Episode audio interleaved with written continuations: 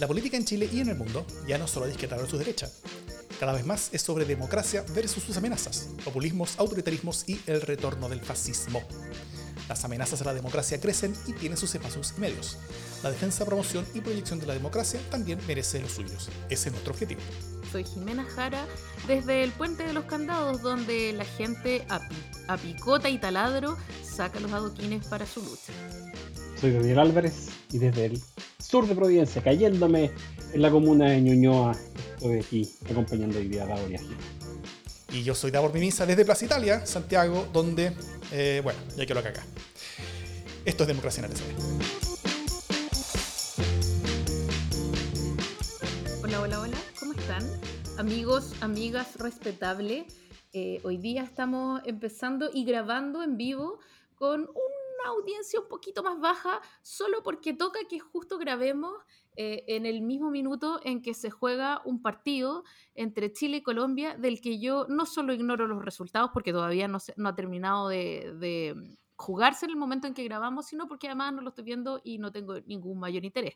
Davor, por el contrario, mientras grabamos tiene puesta una pantalla que refleja las luces de los jugadores durante, en, su cara, eh, pero aún así el deber y las ganas de conversar son más fuertes. Tenemos un súper invitado para hoy día.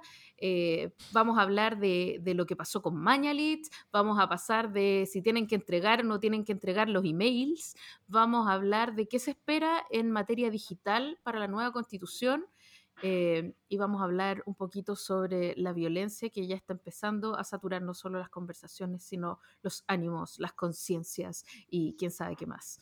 Eh, hola Daniel, Daniel es eh, académico de la Facultad de Derecho de la Universidad de Chile y es también fundador de Derechos Digitales. ¿Cómo estás Daniel? Bienvenido. Hola Jimé, buenas tardes. Hola Davor, ¿cómo están? Gracias por la invitación. ¿Todo bien por acá? Estamos aquí tratando de compartir un rato y conversar sobre qué pasa con los correos electrónicos, al menos. Excelente. Bueno, estamos grabando este programa el, martes 13 de octubre, a pocas horas después que se perdiera una nueva acusación constitucional en la Cámara de Diputados. ¿Ah? Se, perdió por creo que un par de votos al, final. Eh, y, estamos básicamente en medio de la procesión de recriminaciones mutuas que se ha convertido en una especie como de rutina tan usual como la salida del sol en la mañana. ¿ah? Eh, de recriminaciones entre la oposición, entre los que tiraron la acusación, entre los que votaron en contra, entre los que no lograron eh, hacer la, unidad en la oposición y entre todos quienes se están criticando mutuamente diciendo que la unidad es imposible y, todo eso. Bueno, en, este caso el foco fue una acusación contra el exministro de Salud, Jaime Bañarich, ¿ya? Pero Mañarich no está completamente libre. Aún tiene un caso penal pendiente en su contra que investiga el rol de varias autoridades políticas en torno al manejo de la pandemia. Y en torno a ese caso hay un tema que se ha tomado la agenda que tiene que ver con básicamente dónde están los correos. Eh, resulta que el Ministerio Público solicitó la comunicación vía correo electrónico de las altas autoridades del MinSal durante los meses claves del combate a la pandemia y el MinSal se ha negado a entregarlos. La excusa es que supuestamente contienen información confidencial ligada a la defensa nacional, cosa que ahí veremos si, les creemos o no esa excusa. Eh, y, y, para entrar en este tema digital, del cual espero que, que de más cosas, ¿cómo ven primero esta polémica sobre los correos y sobre la acusación en general, tal vez, eh, que venimos saliendo de todo ese tema de Menelich? Eh, y, cómo, se conduce, cómo, cómo, se condice el derecho de conocer esta información, estas informaciones ligadas a autoridades públicas en el ejercicio de sus funciones, con las diferentes razones que puedan argumentarse para no revelarlas? El tema correo electrónico es bien interesante porque esta es una polémica que ya eh, debiéramos tenerla superada. hace más de 20 años que vivimos e intercambiamos correo electrónico y hemos tenido un, montón de casos conocidos, públicos. Desde, ¿se acuerdan? No sé, el caso Moplate. Cuando llegó la PDI, incautó todos los servidores con los correos electrónicos de los funcionarios del Ministerio de Obras Públicas por el caso, por las coimas donde se levantó una serie de críticas a la decisión de la ministra eh, de incautar todos los correos electrónicos de todos los funcionarios. Y eso fue fuertemente criticado por la doctrina y, yo fui uno de quienes sostuvo públicamente en esa, en esa ocasión de que la medida parecía excesiva, la medida parecía eh, un poco no ajustada a derecho. Pero, en el, pero ese, era el sistema penal antiguo, donde los jueces decidían por su cuenta libre y, y sin mucho control que podían pedir. En cambio, ahora tenemos un Ministerio Público que se basa en el Código Procesal Penal para los requerimientos, que se le presenta un juez de garantía, quien determina si la medida cumple o no cumple con los requisitos, y luego concede o no concede la medida. Y lo que estamos viendo hoy día es que, en mi opinión, el Ministerio de Salud está utilizando argumentos bien eh, poco usados para tratar de no quedar obligado a entregar los correos electrónicos. Principalmente ocupa dos argumentos, seguridad nacional y reserva de la información, que son dos argumentos distintos. Y si uno mira el argumento de seguridad nacional, es bien curioso porque si uno mira otros casos, por ejemplo, casos fragatas, eh, casos de corrupción en las Fuerzas Armadas, los correos electrónicos han sido entregados sin duda alguna. Y que más peligroso, que más puede atentar contra la seguridad nacional que el mecanismo de compra de fragatas, eh, con coimas o sin coimas, versus el caso que estamos viendo hoy día, que si uno revisa la respuesta que dio el ministro París a la solicitud de la Corte Suprema, en realidad son puras notas de prensa. Es una, gran recolección de notas de prensa en las cuales constaría el carácter de, de atentatorio contra la seguridad nacional. ocupar el argumento de seguridad nacional con tan poca base, estoy, estoy solamente remitiéndome a lo que dijo el ministro París en su presentación escrita de la Corte Suprema, me parece extremadamente débil. De hecho, utilizan muchas veces, indudablemente afecta a la seguridad nacional. Y pasan y pasan las páginas y no encuentran el fundamento para encontrar esa, esa, esa, e, esa falta de, de, duda que tiene el ministro. Y el otro aspecto es más curioso todavía, porque dicen que la información sería reservada. Y ahí uno podría decir, en principio podrían tener algo de razón. ¿Por qué? Porque hablan de las fichas clínicas, que dentro de la información que podría, podrían haber diagnóstico a pacientes. Bueno, si eso es así, hay que abrir un sumario enorme dentro del Ministerio de Salud, porque las fichas clínicas no pueden andar transitando los correos electrónicos. Las fichas clínicas solo pueden mantenerse en los soportes o las plataformas para los cuales permiten el funcionamiento del sistema y además el acceso a la ficha clínica es súper limitado. Yo dudo que hoy día el ministro tenga la facultad legal de meterse en una ficha en tanto no sea médico tratante de una persona en particular. Porque la ficha clínica lo que es es la historia médica de una persona, historia médica, no administrativa, médica. Dolencias, síntomas, tratamientos. Entonces, en la medida que el ministro, el subsecretario y las autoridades no sean los médicos tratantes de las personas, difícilmente podrían acceder a la ficha clínica. Por lo tanto, si uno revisa desde la tradición del derecho a la inviolabilidad de las comunicaciones electrónicas, que es como a lo que yo me dedico, lateramente, pero cada tanto tengo un minuto de fama. Hoy día, los dos argumentos que está utilizando el Ministerio de Salud parecen ser que no tienen mucho asidero en sus propias alegaciones. Yo, más allá de, del tecnicismo, si uno solo se limita a revisar la respuesta que dio el Ministerio de Salud para tratar de eludir con esta orden judicial, no parecen suficientes. Y si lo fueran, plantearían una situación bien particular dejarían fuera del ámbito de la justicia algo que la ley ha dicho que tiene que entregarse en un contexto súper delimitado. Un juicio penal, que se está investigando la responsabilidad penal de un par de autoridades públicas por la comisión de eventuales delitos. Y eso está tipificado en la ley. Aquí la ley de acceso a información pública no tiene nada que ver, porque esto es uno de esos casos y formas donde la Constitución ha dicho que los correos electrónicos o las comunicaciones privadas tienen que ser entregadas. Ahora, Daniel, parece que no hay como... Eh, el problema es que aquí todos se sienten convocados, ¿no?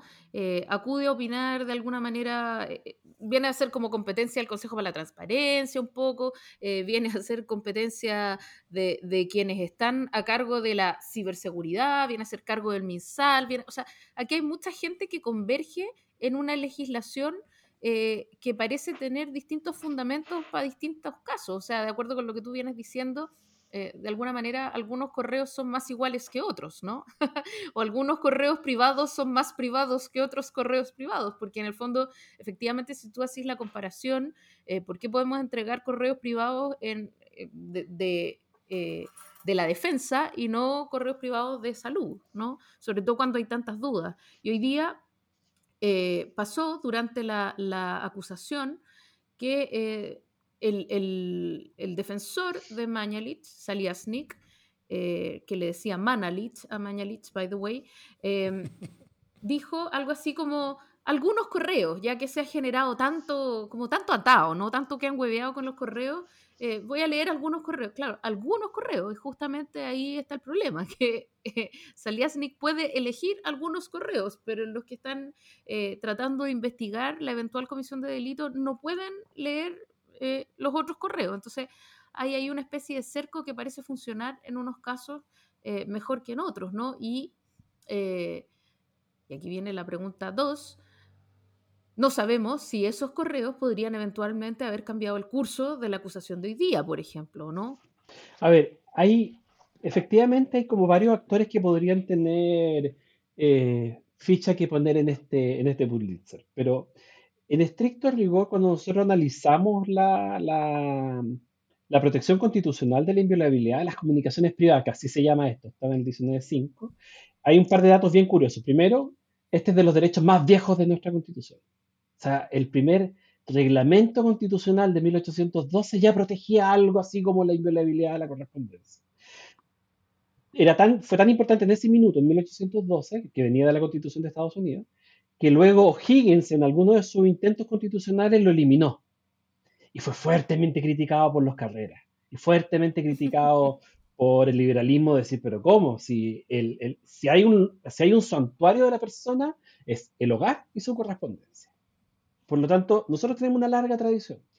Y, eso, y hoy día nosotros podemos afirmar que el derecho a la inviolabilidad de las comunicaciones privadas es un derecho fuerte, es un derecho que tiene una protección alta. Y en ese sentido, ha habido harta polémica en los últimos años a propósito de los casos del Tribunal Constitucional o los casos donde ha participado el, el Consejo para la Transparencia, porque ha dicho, en el caso de los funcionarios públicos, parece que sus correos privados no son tan privados. Pero ahí lo que yo retruco es que, bueno, la ley no dice eso. El argumento principal para señalar que, que, es el argumento que ocupa el Tribunal Constitucional en casi seis o siete sentencias, si mal no recuerdo, es que los funcionarios públicos tienen los mismos derechos que el resto de las personas. No por el hecho de ser funcionarios públicos dejan de tener derechos fundamentales. Y uno de los derechos fundamentales que tienen es el derecho a la inviolabilidad de las comunicaciones privadas. Quieren que no los tengan, dicten una ley específica y determinada que diga los correos electrónicos de los funcionarios públicos no gozarán de la protección de la 19 número 5 es un problema formal. Sin perjuicio de ello, esta es una discusión que no tiene nada que ver con la atribución del Consejo de la, Transparencia. Porque si uno va al texto constitucional, la Constitución dice que las comunicaciones son inviolables, salvo en los casos y formas que la ley determine. Y uno de los casos y formas que la ley hoy día determina es el Código Procesal Penal, que le permite a un fiscal pedir las comunicaciones. Y aquí sí hay un tema de fondo interesante. Si hoy día yo quiero interceptar, y que es un tema, es un tema de, eventual inconstitucionalidad de alguna norma, pero es una cosa más teórica, pero en algún minuto puede tener una aplicación práctica. Si hoy día yo quiero pincharte el teléfono, Jime, y soy fiscal, tengo que ir y pedirle una orden judicial a un juez que no solo va a verificar que se cumplan con los requisitos, sino que además va a tener que verificar que se trata de un delito grave, que merezca pena de crimen. Fija un estándar alto. Para los correos electrónicos no hay estándar. Simplemente lo que dice la ley es que sea útil para la investigación. Y ahí tenemos una diferencia. Porque la, si la constitución protege la comunicación privada, y hemos entendido que comunicación privada es desde el WhatsApp, el mensaje de texto, la llamada telefónica, el correo electrónico, ¿por qué protege uno menos que otro? Y esa es parte de un debate que está, y de hecho hay una discusión en el Congreso ahora sobre eso. Pero la ley hoy día dice que en el caso de los correos electrónicos, si es útil para la investigación, tiene que entregarse. ¿Ya? Y ahí voy a la segunda parte de tu pregunta. Si es que hoy día el defensor de Mañalich en, el Congreso podía leer los correos electrónicos, no hay ninguna razón ni fundamento para que el Ministerio Público no pueda acceder a la misma acervo de comunicaciones para efectos de determinar qué es relevante o no. De hecho, la misma ley establece una regla en el caso de que no sea relevante, tiene que devolverlo. Tiene que decir, ok, no es pertinente y lo saca.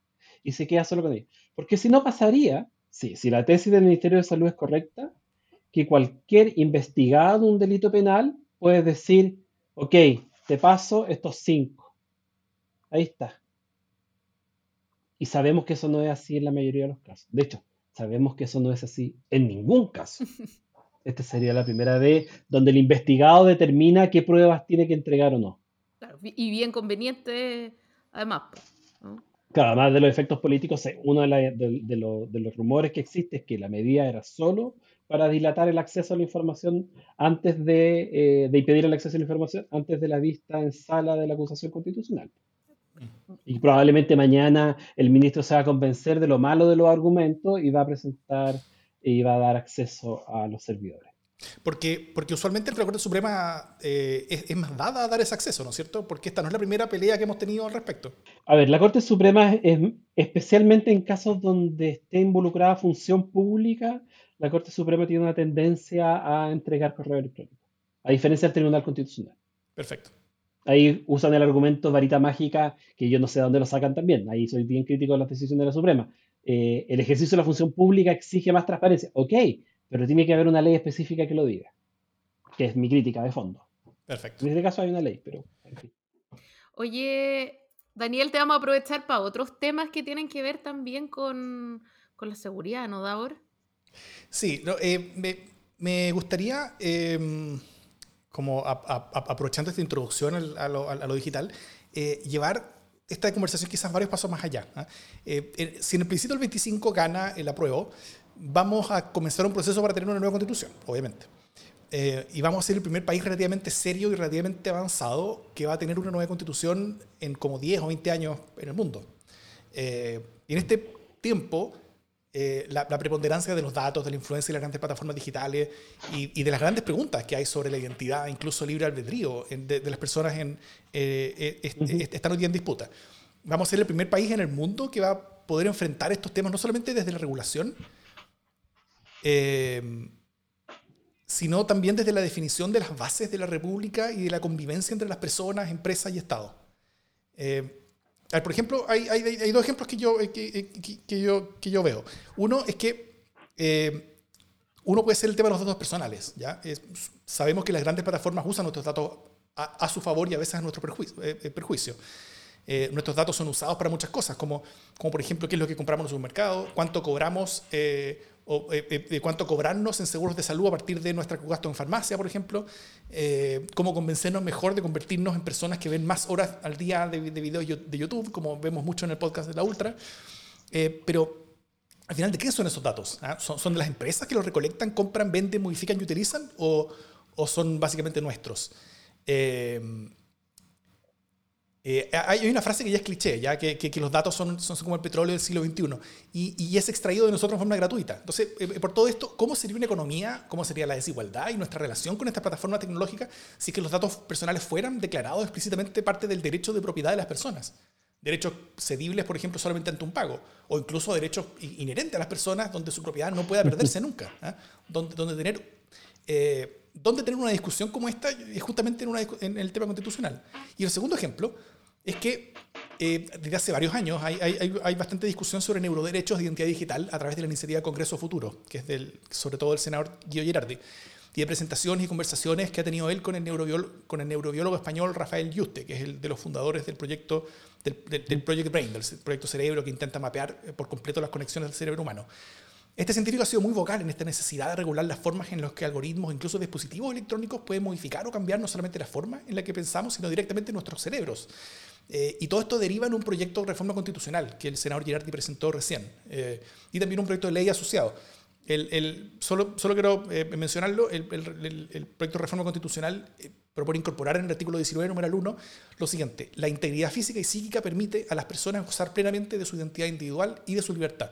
Ninguna autoridad o individuo podrá, por medio de cualquier mecanismo tecnológico, aumentar, disminuir o perturbar dicha integridad individual sin el debido consentimiento.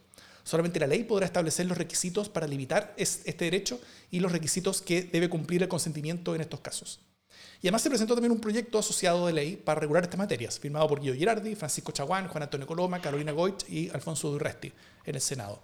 Y, tiene tres títulos, solo, solo para ir, bien rápido. El, primero eh, establece disposiciones generales y se definen conceptos sobre neurotecnología, interfaces cerebro-computadora, datos neuronales y neuroderechos. Pero lo interesante son las prohibiciones que establece, porque prohíbe cualquier sistema o dispositivo, interfaz eh, eh, cerebro-computadora u otro cuyo finalidad sea acceder o manipular a la actividad neuronal en forma invasiva o no invasiva, si puede dañar la continuidad psicológica o psíquica de la persona o si disminuye o daña la autonomía de su voluntad, la capacidad de tomar decisiones en libertad.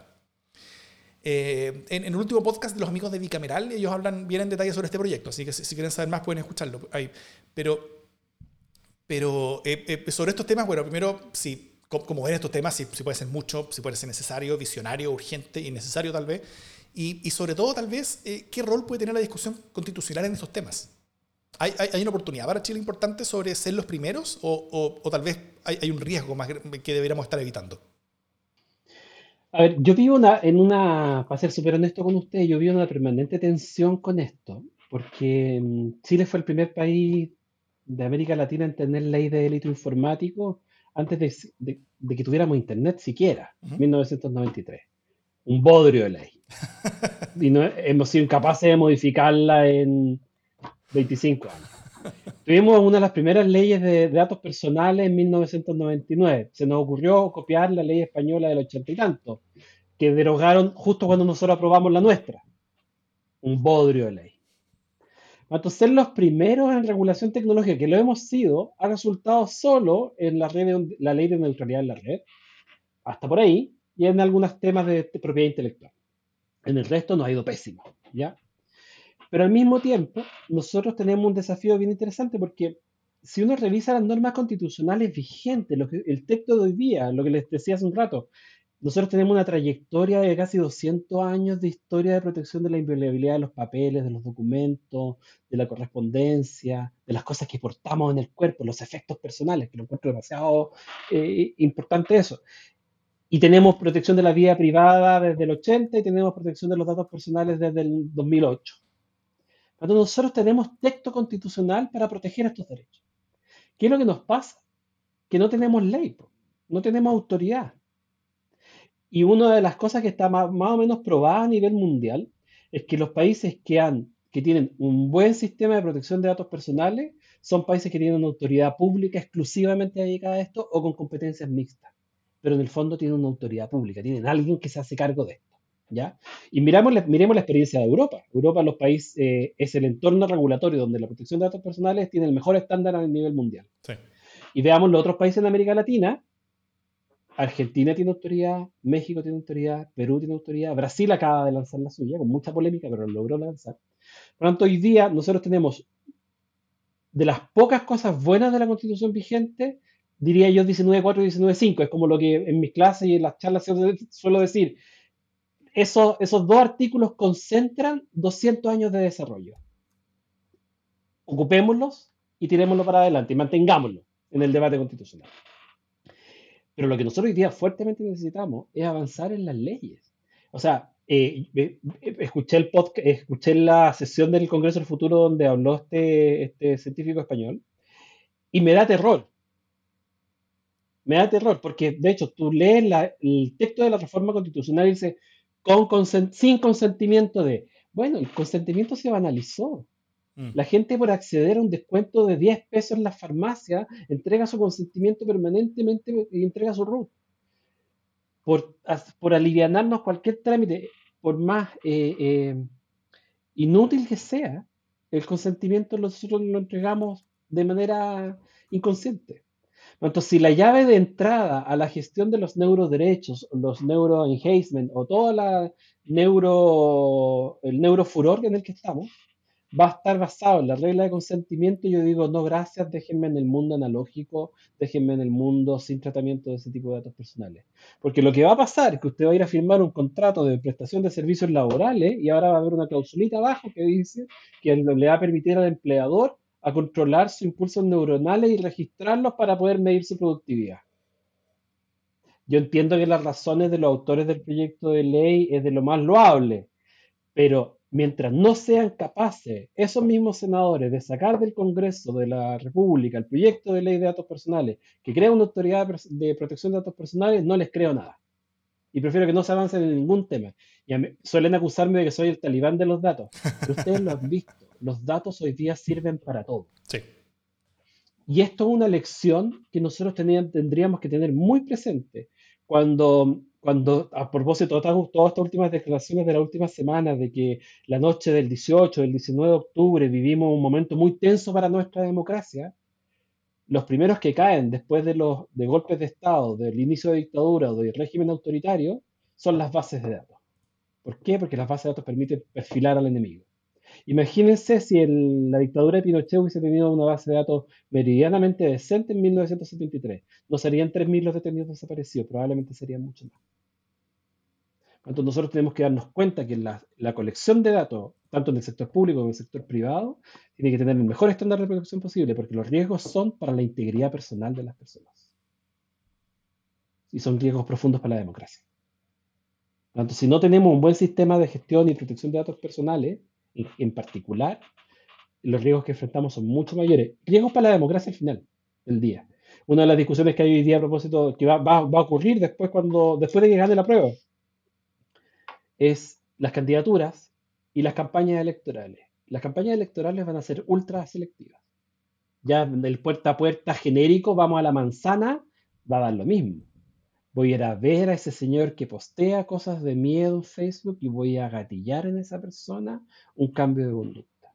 O voy a intentar que logre convencer a dos o tres más. Y eso lo vamos a ver, eso está sucediendo hoy día. Por lo tanto, el tema de datos personales creo que es fundamental en el régimen actual y en lo que viene en la nueva constitución. Oye, y mm, antes de, de terminar de deprimirme, eh, porque siempre que hablo con Daniel termino como psicoseada, ¿no? Y con razón. Eh, pero, ¿qué pasa además con la...? Porque uno dice, bueno, deberíamos tener leyes que protejan en el fondo la gestión, el tratamiento eh, de, los datos personales, ¿no? Eh, ¿Y qué pasa cuando tú tenés grandes corporaciones recibiendo todos esos datos personales? O sea, parece que estamos como enloqueciendo cuando en realidad nuestra preocupación es eh, una ley pequeñita que defiende o no defiende eh, un correo, cuando en realidad la información que tienen las grandes corporaciones de redes sociales eh, de, de su gente eh, difícilmente vayan a ser, eh, o sea, ¿cómo las enajenáis finalmente? No, no es posible, ¿no? Y es difícil pedirle a esas corporaciones que, eh, que no gestionen esos datos, que no los procesen o que no hagan lo que básicamente venden con esos datos. Sí, pero es que eso, eso hay, hay un par de experiencias comparadas bien interesantes. Eh, Facebook hace un par de semanas hizo una presentación en un tribunal en, en- en Irlanda, que es donde suele tener domicilio para sus operaciones en Europa, diciendo que si lo seguían exigiendo el cumplimiento del, del reglamento europeo, iba a tener que cerrar sus operaciones en Europa. ¿Ustedes creen que Facebook tiene la capacidad económica de cerrar sus eh, operaciones en Europa? Imposible. ¿Qué es lo que está haciendo? Está ganando tiempo para adaptarse al marco regulatorio. Entonces Europa lo logró por ser un conglomerado económico y político más o menos importante. Pero lo que está haciendo Europa en su diplomacia digital es que está trayendo esas normas, está promoviendo que esas normas sean implementadas en el nivel regional, en América Latina particularmente, y ya tenemos un par de casos. Lo que está sucediendo es que está demostrando que si tú tienes legislaciones estandarizadas a nivel internacional, los- las- estas grandes corporaciones incluso terminan adaptándose. ¿Por qué? Porque les importa tanto el dato que tienen que sa- saben hoy día que juegan un poquito al laissez-faire. Hoy día pueden hacer lo que quieran, pero es- eso se le está acabando cada vez más. Ya esto fue en Europa, en el caso de América Latina, Brasil es el siguiente en la lista. Brasil ha logrado cambiar prácticas, por ejemplo, de WhatsApp. Mm. WhatsApp, cuando han tenido problemas judiciales WhatsApp en Brasil, es tan grande que al final después tienen que tomar la decisión si replican esas medidas en el resto de los países. En países como los nuestros, donde aparte de no tener legislación, no tenemos autoridad, les da lo mismo, ni siquiera hacen el análisis. Pero cuando tienen una autoridad, el caso colombiano es bien interesante, lo- los colombianos hoy día tienen una autoridad que saca órdenes contra Facebook y tú le dices, pero estás loco, ¿a quién vas a notificar? Bueno, Facebook termina tomando nota de las notificaciones y todavía no ha implementado nada, pero está en el proceso de decir, bueno, me interesa tanto Colombia como para tener que adaptar mis prácticas, porque al final las empresas han rentabilizado montones con los datos, pero saben que ese es un, es un carrete que le queda poco hilo. Tanto, están buscando otras formas, otras formas de rentabilizar con los datos. Probablemente eh, entregando servicios de valor agregado, probablemente entregando servicios premium, buscando servicios que otro, otra forma de, de que puedan rentabilizar no tanto como lo hicieron, pero que van a seguir rentabilizando sin duda. Y ahí, por eso es importante que los países tomen, la, tomen esa decisión de homologarse. Si yo me lo homologo hoy día, en el caso de Chile, a la, a la legislación europea, lo mismo que está haciendo Argentina, lo mismo que está haciendo Perú, lo mismo que ya hizo Colombia, puedes decir, tenemos un bloque europeo panamericano Mm. de protección de datos personales que va a obligar a esas compañías a modificar sus estándares. Facebook hace unos días atrás tuvo que notificar nuevamente que dio de baja no sé qué cantidad de miles de grupos de incitación al odio, Y eso no lo hizo por presión de las autoridades americanas, lo hizo por presión de las autoridades europeas. Y eso tuvo un efecto brutal en América Latina, porque tuvo que hacerlo en Brasil, tuvo que hacerlo en Chile, tuvo que hacerlo en Argentina, tuvo que, hacerlo en varias partes. Oye, a propósito de, incitación al odio, eh, en Democracia en LSD hay, ha hecho Davor con un pequeño equipo un esfuerzo gigantesco. Está terminando el primer podcast La Ultra, que es un podcast que está eh, dedicado a desentrañar un poco la forma en que opera la ultraderecha en Chile a partir de YouTube, ¿no? Eh, le ha ido súper bien, de hecho nos ha ayudado a Democracia en LCD a subir los seguidores. Eh, y, yo, ah, junto con pedirle a Davor que nos cuente un poquito de cómo va, porque vamos a ya terminar las, esta, esta primera serie de la Ultra. Eh, también supongo que hay algunas preguntas que, que tiene Davor al respecto, ¿no? como de ciberseguridad y de, y de cómo opera digitalmente toda esta red de justamente incitación al odio. Mm. Bueno, eh, efectivamente, la, semana pasada no hubo el capítulo quinto, que era el que tocaba, eh, no, no, alcanzamos a, tirarlo, y también por, todo, eh, por varias cosas que pasaron, quisimos aprovechar de, de, agarrarla e incorporarlas en ese capítulo. Ya está el, el como la, versión preliminar lista para ser subida a el, día jueves, sería el final de esta serie. ¿ah? En el último capítulo de la Ultra vamos a, vamos a dar las buenas noticias. Tal como siempre en Democracia en el SD terminamos con las buenas noticias. Eh, en, el último capítulo quisimos hablar sobre buenas noticias. Vamos a hablar y detallar, por ejemplo, cómo y por qué la plataforma YouTube ha cambiado los últimos años y, de qué formas ha cambiado de formas positivas que hace más difícil que se, que, se esparzan este, este tipo como de, como de redes de, de, de, ultraderecha, principalmente en el mundo. Eh, vamos a contar también sobre cómo salir de este tipo de cosas, vamos a dar varias recomendaciones sobre qué hacer y cómo ser un ciudadano responsable en términos digitales eh, para, para, operar mejor con estas cosas. Y, eh, y, y, finalmente también vamos a entrar un, un, un, poquito en esto sobre el, sobre el tema constitucional, a cuáles son las oportunidades, desafíos y riesgos que nos abre el proceso constitucional hacia adelante en, en, en todo esto.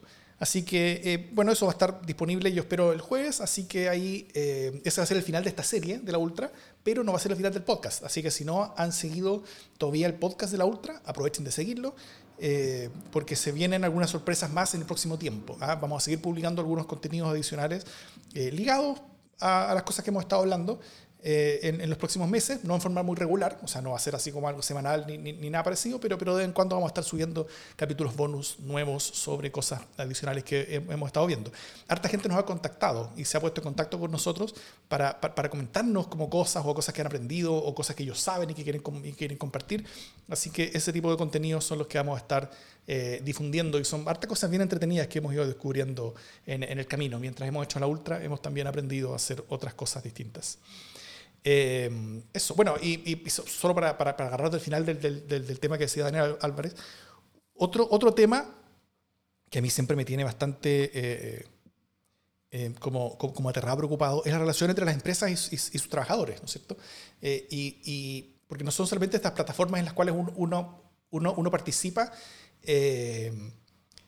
y y que, y que, y que toman los datos de uno, sino que también a veces es el mismo trabajo de uno el que, eh, el que o, o, empresas con las cuales uno, uno tiene ciertos contratos las que, las, las, que llevan a hacer estas cosas. Por ejemplo, hay, hay, hay dos ejemplos que, que, que, suceden ya en Estados Unidos que a mí me tienen un poquito eh, aterrado. Uno es una especie como de metavigilancia desde las cámaras de los puestos laborales, o sea, como la webcam del notebook que te vas a la empresa.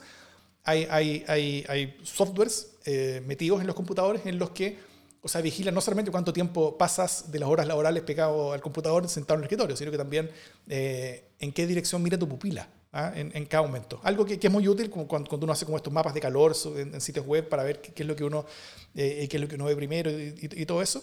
Eh, ese, ese, estudio como sobre pupila genera mucha información que después va, va tú, tú, vas siendo evaluada, evaluado o evaluada en torno a eso.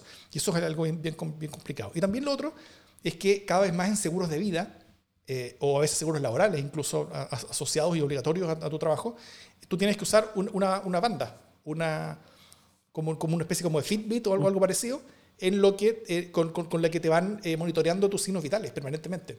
Y según cómo y, y, según tus signos vitales, básicamente la prima que te, que te cobran en, en, los seguros. O sea, mientras, y, y, van de esa manera como, como, como haciendo dos cosas. Primero, monitoreando a ver si tú eres una persona con, con, costumbres poco saludables y al mismo tiempo eh, incentivándote. Es de esta manera como hacer, pero, pero incentivándote como, como desde el miedo, ¿no es cierto? Porque, porque, porque te sale más caro. O sea, eh, te, está monitoreando para, para, para, básicamente maximizar la cantidad de recursos que te van a extraer eh, y votarte si es que eres una persona que no es negocio por, por una empresa segura. y, y bueno, y para allá vamos, ¿no es cierto? Es como complejo. Ah, yo creo que hay un par de cuestiones como, a propósito de algunas de las preguntas que alguien tiró en el, en el, foro. Eh, yo suelo decir que no, nosotros no podemos pensar que ya lo perdimos todo. Sin perjuicio de mi, de mi paranoia, sin perjuicio de mi actitud eh, eh, del, del- de asumir de que estamos en una muy mala situación, tanto práctica como regulatoria, en el caso de Chile. hay cuestiones que uno puede hacer en lo doméstico. O sea, uno puede tomar un montón de medidas domésticas para efectos de superar o elevar el estándar de protección de tus propios datos. Ya no es solo el tema del root, es también los hábitos que uno tiene, las búsquedas que uno hace. Cuando siempre se pregunta si, oye, Instagram me está escuchando y me ofrece las cosas en las que yo estaba pensando. Bueno, sorry, solo tengo que decirte que no es que te esté escuchando, porque no tiene tal capacidad de procesamiento, sino que probablemente las acciones de tu vida cotidiana sean súper predecibles. Y si tienes un cachorro, como es mi caso ahora, probablemente vas a estar interesado en buscar y comprar productos para cachorro durante los próximos seis meses. No, no, hay, no es rocket science esto. Eso ya está súper estudiado. Si, tomaste la decisión de comprarte un cachorro o, recogerlo o adoptar, vaya a estar bombardeado durante seis meses. Y no es porque supo, porque la cámara quedó prendida, no, no, no. Pero uno puede asumir cierto control de los datos, puede asumir cierta, cierta gestión. Y también es importante tener presente que en el entorno laboral, nosotros, y al igual que en el resto de la vida cotidiana, tenemos derechos constitucionales. Por eso es tan importante que la forma en que queden consagrados esos derechos constitucionales sean de tal manera expansiva que cuando tengamos un nuevo desafío tecnológico, no tengamos que hacer el ejercicio perdido para ver si cabe o no cabe que no quede duda alguna que las personas tienen privacidad en el entorno laboral. Y esa es una de las ganancias de nuestro, de, nuestro sistema, de nuestro sistema constitucional vigente. Lo único de las pocas cosas que nos sirven. Por lo tanto, nosotros hoy día podríamos decir que incluso los mecanismos más intrusivos de control del trabajador por parte del empleador tienen que respetar el derecho a la privacidad de los trabajadores. Pasa mucho, y esto es parte como del ejercicio privado de la profesión a veces me llegan casos donde empresas norteamericanas que vienen con todas estas plataformas que he mencionado ahora. Hoy yo tengo unos mecanismos de control maravillosos, le leo los correos electrónicos, los SMS, los WhatsApp, todo. Y uno les dice, bueno, en el caso del derecho chileno no puedes. Y si quieres hacerlo, tienes que cumplir con todo esto. Y, y, a mí me ha tocado en un par de ocasiones que empresas grandes norteamericanas, especialmente americanas, norteamericanas, han cambiado sus políticas para Chile, solo para Chile. Porque el marco normativo no les da el riesgo de que el gerente general, un gringo, se vaya preso por violación de correspondencias tal que prefieren decir no. Y ahí tú te das cuenta que cierto sistema de normas funciona.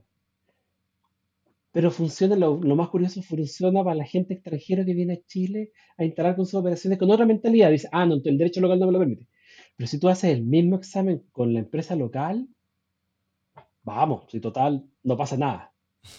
Porque el consejo legal es como, Mira, te van a multar a 50 UTM. Bueno, si ganaste 5.000 UTM en la pasada, las 50 UTM es incumplimiento eficiente de la ley nomás. Entonces, pero lo que quiero decir con esto es que nosotros tenemos en nuestro sistema constitucional dos normitas, 19.4 y 19.5, que funcionan teóricamente bastante bien. En la práctica tenemos problemas porque las leyes no lo han logrado implementar bien, pero que sirven de un buen ejemplo de cómo nosotros debiéramos hacernos cargo del desafío constitucional que nos viene a propósito de las preocupaciones de dados. Nosotros tenemos que tener una constitución tecnológicamente inclusiva. ¿Qué quiere decir esto? Que el texto se preocupe de incorporar la variable tecnológica. Que el texto sea capaz de entender que el acceso a la información, por mencionar un derecho, implica el acceso a la información electrónica o digital. Que la relación entre el Estado y el ciudadano facilite el proceso de relación electrónico-digital, pero también mantenga los canales analógicos para quienes no quieren o para quienes no puedan. A eso me refiero con que sea tecnológicamente inclusiva. Pero al mismo tiempo no tenemos que caer en los tecnoutopismos. A mí lo que me pasa con la discusión de neuroderechos es que maravilloso, seríamos el primer país en el mundo en hacerlo. Ok, pero tenemos hartos problemas previos que resolver.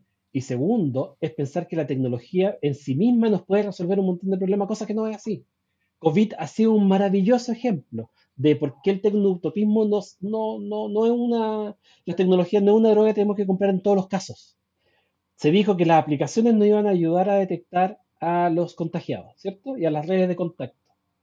Bueno, no hay país en el mundo donde el sistema haya funcionado mejor que 10.000 funcionarios llamando y contactando a la gente. Porque la gente le gusta ocupar el teléfono para entretenerse. No para estar notificando al Estado de si está o no está enfermo. Y eso hay que entenderlo, que la tecnología en eso tiene, tiene limitantes y que es bueno que las tenga. Porque hay un montón de otras cuestiones que el teléfono está procesando, las tecnologías están procesando, sin que siquiera nos pregunten, y nos terminan perfilando y terminan modelando un poco la forma en que hoy vivimos. Cuanto el llamado es que en el nuevo texto constitucional sea tecnológicamente neutro, eh, tecnológicamente inclusivo, dependerá de que incorporen las tecnologías como una variable fundamental de la forma en que nosotros hoy día vivimos, pero que no caigan las tecnotopías, que no piense que la tecnología lo va a resolver todo. Porque hay un montón de cosas, como el voto, que mientras más simple y más sencillo sea, y menos electrónico sea, mejor.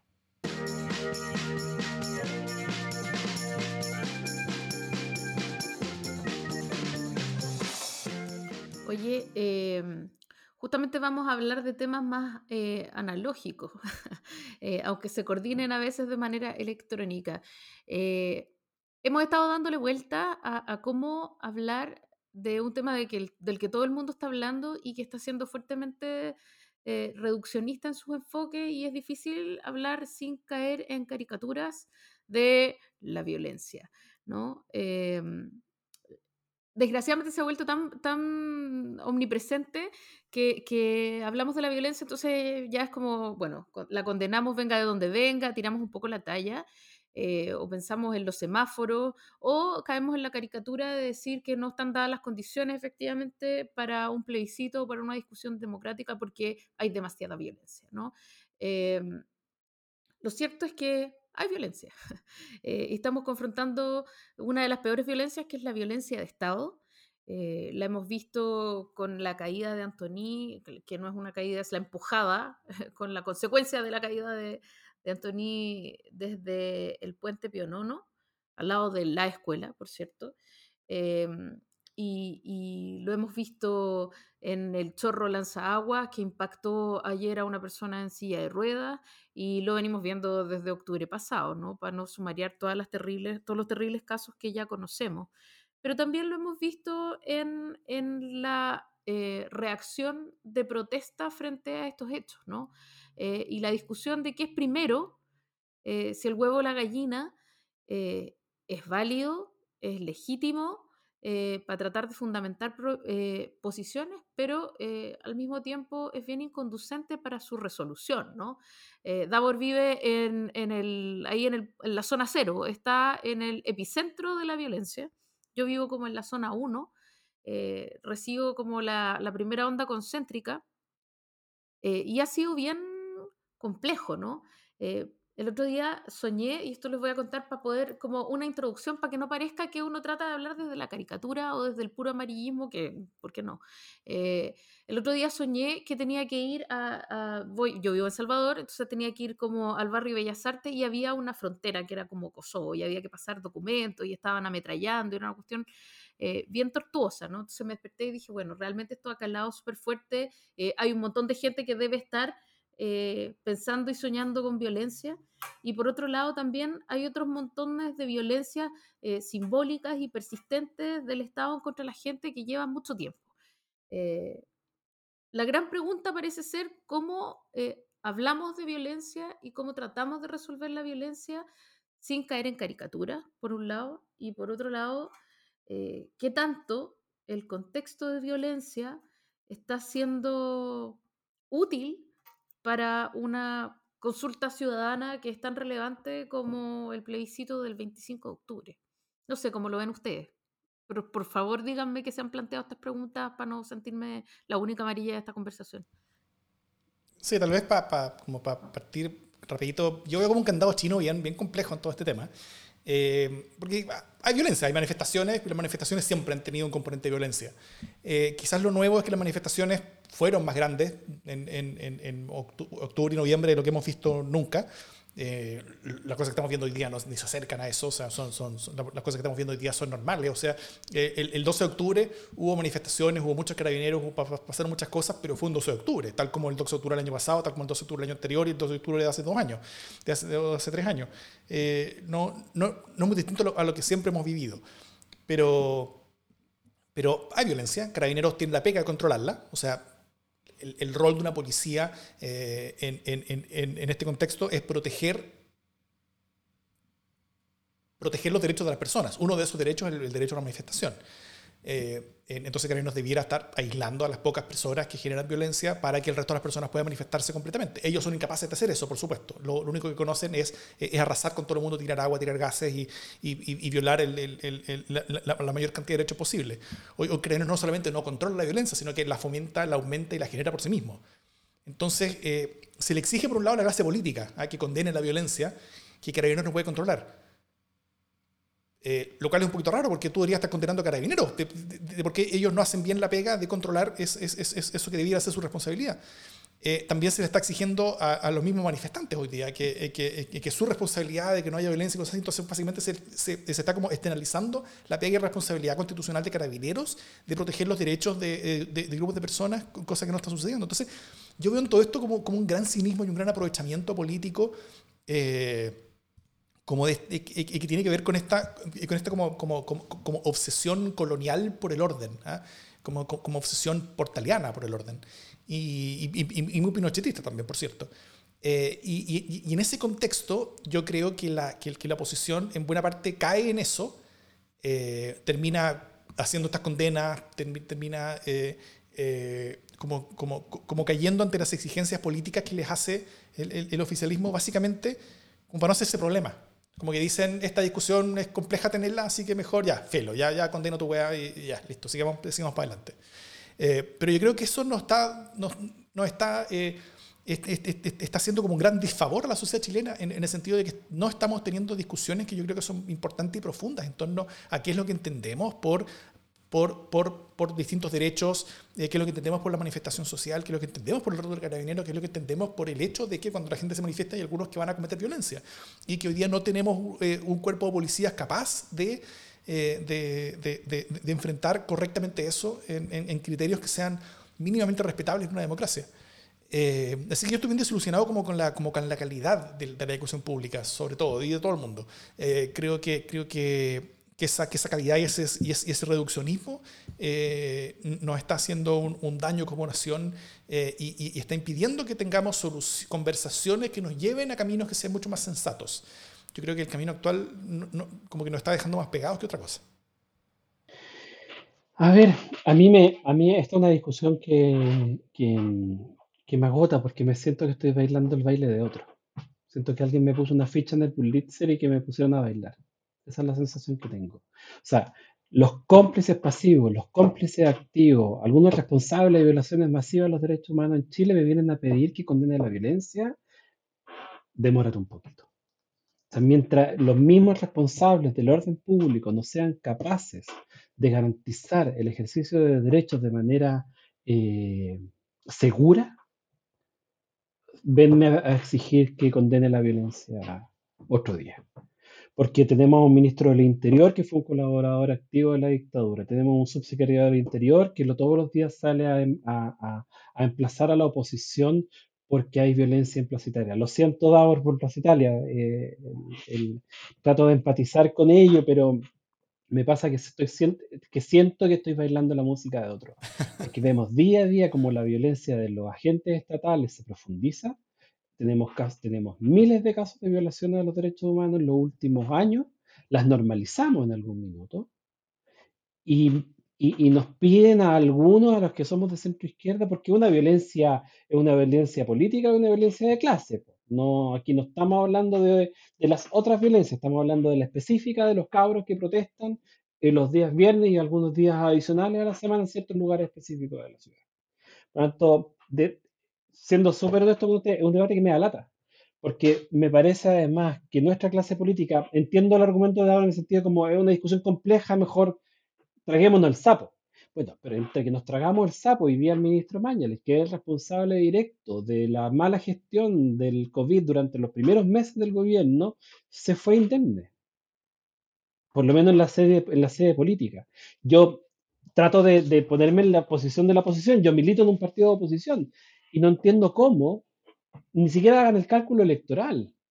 Sácate candidatos para el futuro. Son cinco años fuera, cinco años fuera, cinco años fuera. Porque nos, nos han invitado a salir a condenar la violencia los mismos que han ejercido la violencia desde el aparato estatal durante un año y medio. Perdónenme chicos, pero eso es, una, un, es un baile que no quiero bailar. De alguna manera, eh, al, al responder, decía Paul Václavic que eh, es imposible no comunicar. Así que, de alguna manera, al decir me resisto a bailar, eh, no es que bailes, pero, pero emite una opinión que tiene mucho sentido que, y que interpreta mucho. A mí me pasa que, que llevo, o sea, estoy exactamente de acuerdo con lo que tú dices. De hecho, lo puse en el chat. Pero, em, pero también me pregunto por la pertinencia para la conversación más grande, ¿cachai? O sea, como que mi rollo no es eh, quién es culpable, que me parece que es indudable que el Estado de Chile tiene la primera, la primera obligación acá. eh, y, que, y que la violencia de la manifestación eh, o, o vinculada más bien a la, manifestación, porque la- las manifestaciones en general no son violentas, tiene que ver todo con, con la, con la violencia sostenida. eh, hablaba Sergio Toro de alguna manera como de, la, de una violencia simbólica pero continuada, ¿no? una violencia gradual, decía, a lo largo de los años en que se va eh, achicando las posibilidades de actuar eh, de, la gente, de grandes grupos de gente. ¿cachai? Eso también es violencia, aunque no sea, cosifica- no sea clasificado como violencia. Pero eh, mi pregunta más bien es si eso tiene un efecto, e- es súper instrumentalista, casi maquiavélica la pregunta, es si eso tiene que ver eh, o impacta de alguna manera, cómo afecta a Boca finalmente, cómo afecta a los resultados del, plebiscito. Eh, ¿Es más gente la que va a salir a votar a prueba o la gente se va a sentir eh, cabreada y no va a querer votar a prueba? Eh, no, no- no- logro respondérmelo. Finalmente a mí lo que me interesa es saber cómo, cómo logramos pasar a la siguiente fase, porque, porque lo que estamos haciendo o, esta serie de conversaciones y de, y de, mm, de procesos que estamos viviendo son de alguna manera, en vez de tener una explosión, está teniendo una válvula de escape que le va dando pequeñas salidas democráticas eh, a una presión que está ahí de todas maneras, ¿no? Eh, entonces, lo que yo me pregunto es si va a funcionar esa válvula de escape o si todo va a estallar por los aires. Pero ¿no te pasa, Jime, que mm, yo me siento, ah, me pasa con la, con, con- con el actual gobierno y, y con la derecha en general, que son pésimos para gobernar, pero son maestros para instalar agendas comunicacionales. Son maestros. Cuanto logran permear, hoy día lo que único debiéramos estar haciendo es hablar del apruebo. Lo único que debiéramos estar haciendo es hablar del apruebo. Pero nos tienen cinco días hablando de violencias. Nos tienen cinco días distrayéndonos del objetivo de salir desde hacer un banderazo hasta salir a conversar con los amigos o a juntarse a conversar con los amigos en este contexto vía Zoom o vía lo que sea, ¿cachai? Nos tienen cinco días hablando de lo que ellos quieren que hablen. Y lo que me pasa con, las oposiciones a esta altura es que saben que el mecanismo funciona así, ven que el cómo, cómo opera la derecha para estos efectos y caen una y otra vez. Yo aquí a mí me gusta, me gusta ocupar algunas categorías de clase en esto. O sea, quienes entran en el debate de la violencia y se sienten llamados a condenarla, la élite del país, la élite de centro izquierda. Porque, porque viven en una situación de privilegio donde son incapaces de empatizar con, con la gente que sale a protestar. Todavía puedes decir, no, es que ya no es necesario. Bueno, es porque simplemente no empatizaste con lo que está pasando. Seguís sin darte cuenta. Y eso me molesta. De hecho, me pasó con todo esto que debo llevar como una semana sin meterme a Twitter, como solo meterme. Porque es como, no, no quiero, no quiero bailar esa música. Me interesa eh, que el- el día del plebiscito ganemos con un 85%, 88%, 90%, y no tener que estar bailando la música de los perdedores en esta vez, en esta vuelta. Este va a ser como no, esta va a ser nuestra gran fiesta de la democracia, creo.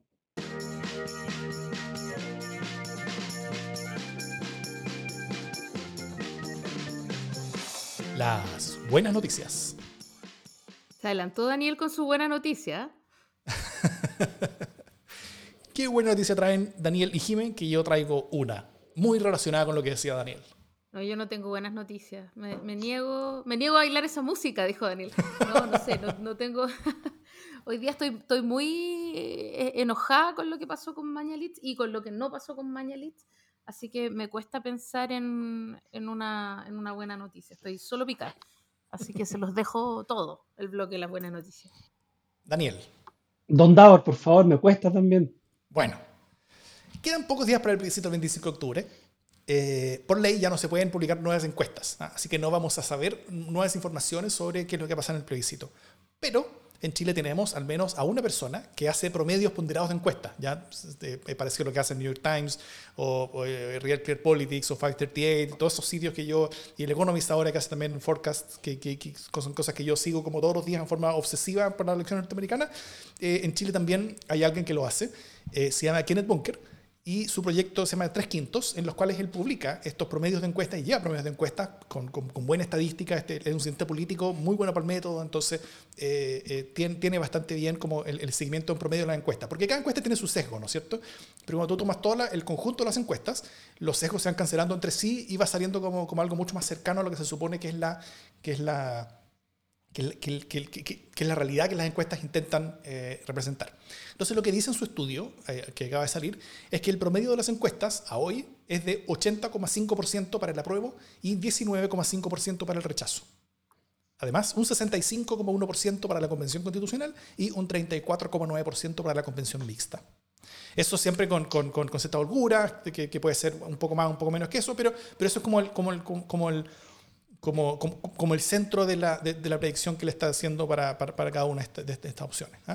Este pronóstico de tres quintos, que, que, y que siempre ha sido bastante cercano a los resultados de las últimas elecciones, al menos lleva varios años haciendo esto, eh, y yo creo que, que este resultado, eh, donde toma todas las encuestas, las pondera en, en, en, cuanto a cuáles son las mejores y peores hechas y, y, y todo eso, y, y, llega a un resultado, creo que es una muy buena noticia con respecto a lo que nos espera en 12 días más. El próximo Democracia en el SD va a ser el último antes del plebiscito y en dos capítulos más ya va a ser uno post plebiscito, donde vamos a estar, eh, espero, emborrachándonos en celebración. Sí. O sea, la masa noticia del plebiscito. O sea, esperemos que se, que se cumpla. No, la masa noticia del plebiscito. Esa es la buena noticia y se va a cumplir y va a pasar y tenemos que romper nuestros pesimismos estructurales, compañera. Así es. Y será hermoso. Así es. Entonces, dicho eso, esto es Democracia en LSD.